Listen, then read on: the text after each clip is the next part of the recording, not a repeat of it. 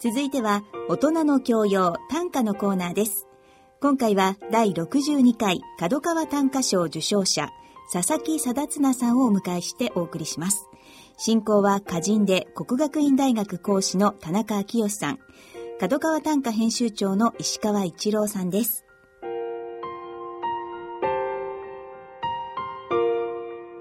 角川短歌賞を受賞された佐々木貞綱さんをスタジオにお招きしてお送りいたします。佐々木さん、よろしくお願いします。よろしくお願いします。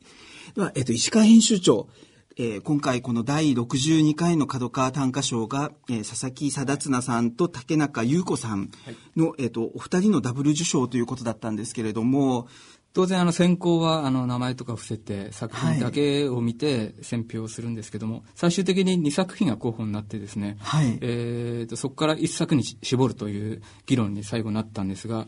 最後まであの議論平行線でですね結局その選者のそのえー、短歌についての美意識みたいなところで言われてしまったのではい、でその美意識であの優劣を競うっていうのも変だろうってことでですね、えーと、と4人の選者、えー、の了解のもとえー、同時受賞ということでですね竹中優子さんという方と、はい、今回のこの佐々木久綱さんの2人同時受賞ということに決まったんですけどもね。はい。わかりました、えー、ここで佐々木さんのプロフィールをご紹介してまいりたいと思いますけれども、えー、1986年東京都の、えー、ご出身ということで、えー、成城大学の大学院を卒業後、現在は、えー、都内の書店に勤務されていると、もう最大手と言っていい書店グループに、えーと、いらっしゃいますけれども、でも、あの、えー、私どもからするとですね、この、えー、大学院で、こう、書店に勤務というよりは、まず、えっ、ー、と、佐々木貞綱さん、えー、すごく佐々木家を背負っている。もしくは、えー、現代短歌のもう脈々と流れている、えっ、ー、と、中央舞台みたいなところを、のその血を受け継いでいるという感じでも、えー、思っています。えー、ひいおじいさんは、えっ、と、第1回の文化勲章受章者でもある佐々木信綱さん。えー、商家の夏は絹の作詞者としても知られていてという、えー、佐々木信綱先生。そして、えーと、お父様は、えー、今現代歌人協会のトップ理事長でもある、えー、佐々木幸綱先生と様々な新聞の選者もされていて、えー、現代短歌のトップランナーでもあるという、えー、佐々木幸綱先生をお父様に持たれてと。そして、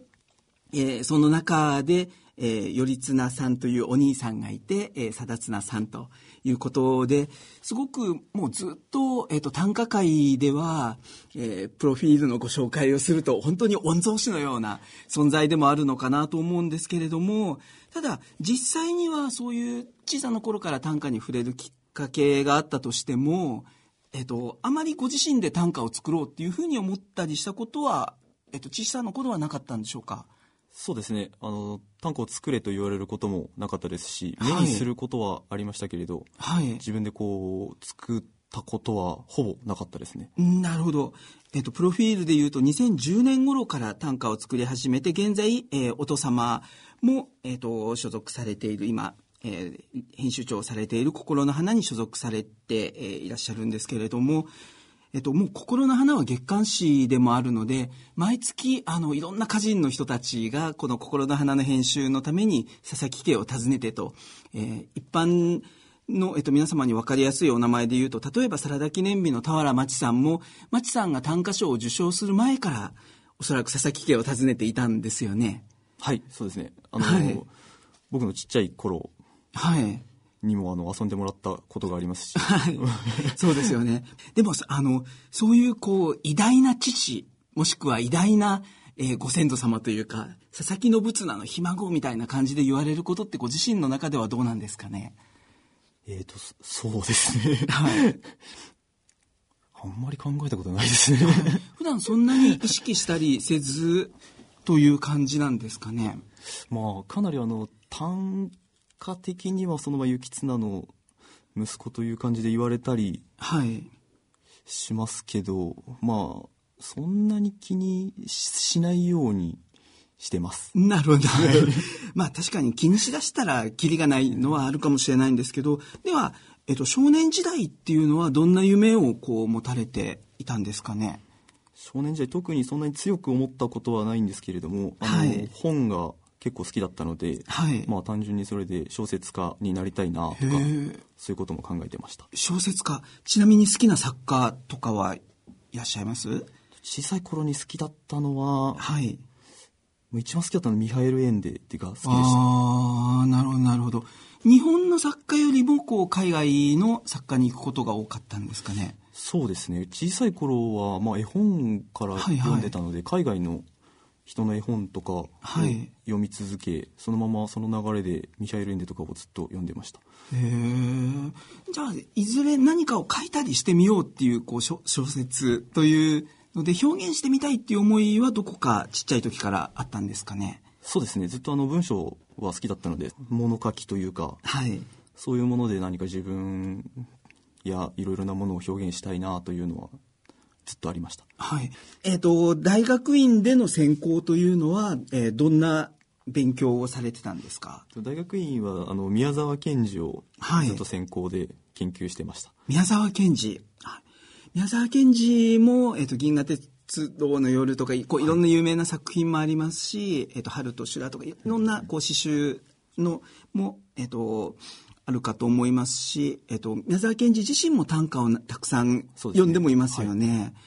えっと、宮沢賢治というこうキーワード、えっとまあ、好きな方たくさんいらっしゃるかなと思うんですけれども、はい、どんな点に惹かれて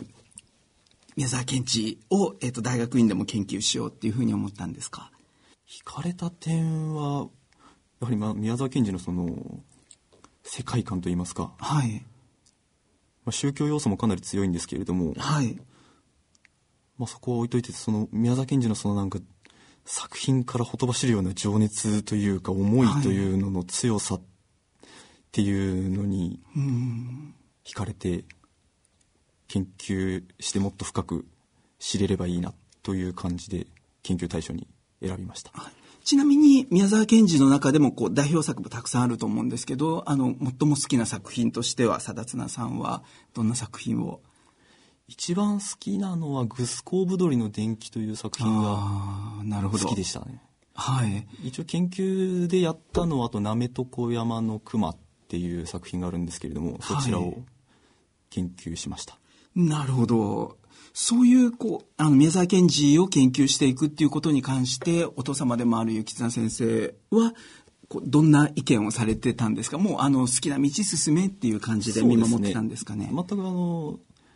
こうしろこうしろっていうのは細かいことは言われませんでした。はい。なるほど。では、えっ、ー、と、そんな、えー、宮沢賢治の研究もされていた、えー、佐々木貞綱さんが、えー、短歌いよいよ短歌を作り始めたきっかけ、2010年ぐらいということでしたけれども、ついに短歌に、こう、足を踏み入れようとしたきっかけっていうのは何かあったんですか？と、ついにというわけでもないんですけど、あの、そのまあ、はい、2010年ぐらいって、大体その大学院2年ぐらいの時でして、はい、まあそういう時って結構あの一番自分の研究も思い通りに進まなかったり、うん将来どうしようかなって思い悩んだり、はい、あと周りの、まあ、同年代の友達はみんな就職してちょうど12、うん、年目で一番このなんか社会人として一番なんでしょう障害が、はい、にぶつかっていろいろと なるほど。みんないろいろ経験をしてなんか成長している時期なのに、はい、僕だけずっとなんか大学延長戦でモラトリアムを続けているなっていう感じのずっと苦しみを味わってい。る状況でいろいろ種だね苦しんでいる状況だったんですが、はい、そこでまあもう本当に苦しくて苦しくてどうしようかなっていう時にちょっとまあ短歌